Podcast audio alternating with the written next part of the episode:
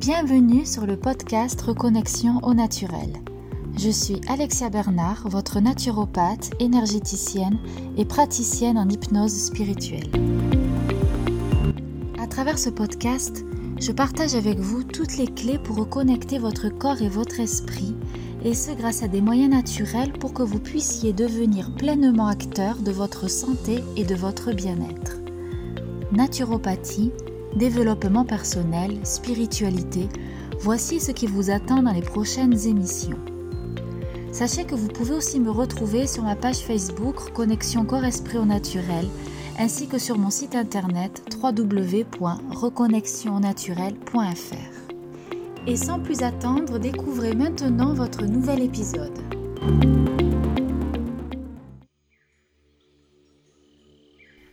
Bonjour, cette semaine je vous retrouve pour une émission assez particulière car j'aimerais cette fois-ci vous parler un peu beauté. Comment prendre soin de votre peau naturellement grâce aux eaux florales et aux huiles végétales? Oui, oui, les huiles végétales, vous avez bien entendu. Contrairement à ce que l'on pourrait penser, certaines huiles végétales bien choisies ne graissent pas la peau. Au contraire, elles permettent de réguler la production de sébum. Je pense notamment à l'huile de jojoba, qui est parfaite pour toutes les peaux. C'est véritablement l'huile végétale que je recommande en première intention pour celles et ceux qui veulent commencer à prendre soin de leur peau naturellement.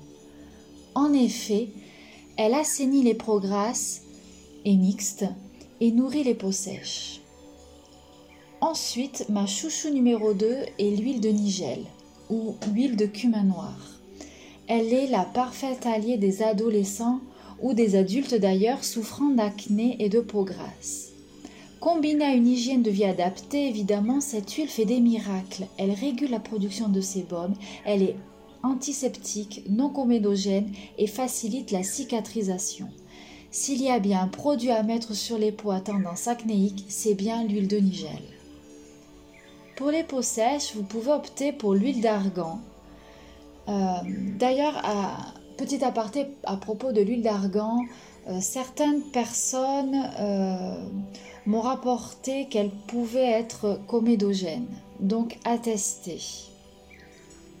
Donc l'huile d'argan pour les peaux sèches et les peaux matures. L'huile de bourrache également est riche en acides gras et vitamine E qui est antioxydante. Et puis pour les peaux sensibles et irritées, vous pouvez utiliser l'huile de nigel, donc euh, comme évoqué précédemment, mais aussi l'huile d'amande douce ou de calendula. Et si vous souffrez de coupe rose, ces dernières huiles peuvent euh, vous soulager. Les eaux florales, qui sont aussi appelées hydrolats, sont utilisées comme lotion pour parfaire un démaquillage ou un nettoyage. Personnellement, je vaporise ou un, ou un de, comment dire, pchit dans le creux de la main euh, dans lequel je vais rajouter une goutte de, l'huile que j'ai choisie. Je frotte les mains pour bien mélanger et chauffer l'huile et je l'applique sur mon visage.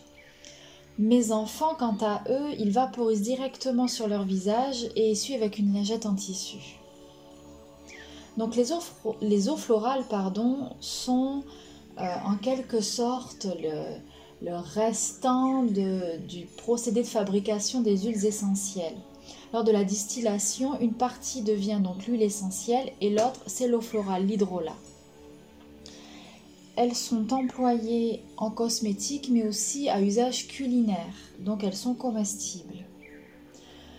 Donc je commence avec les peaux dites à problème.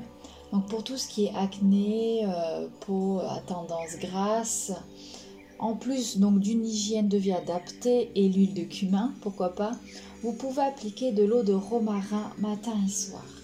Donc l'hydrolat de romarin est cicatrisante, antibactérienne et participe à réguler la production de sébum.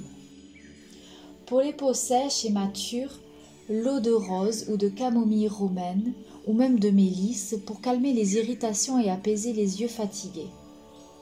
Les peaux échaudées par un coup de soleil, une inflammation comme un eczéma, l'eau florale de millepertuis calme les sensations de brûlure et elle aide à la régénération des tissus.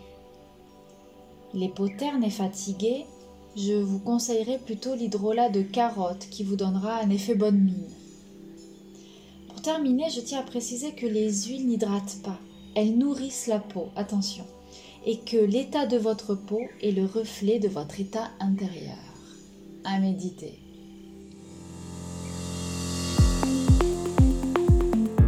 Et voilà, j'espère que cet épisode vous a plu et inspiré.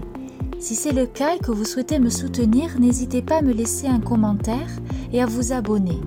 En attendant le prochain épisode, retrouvez-moi sur mon site internet, ma page Facebook ou mon compte Instagram. Prenez soin de vous et à bientôt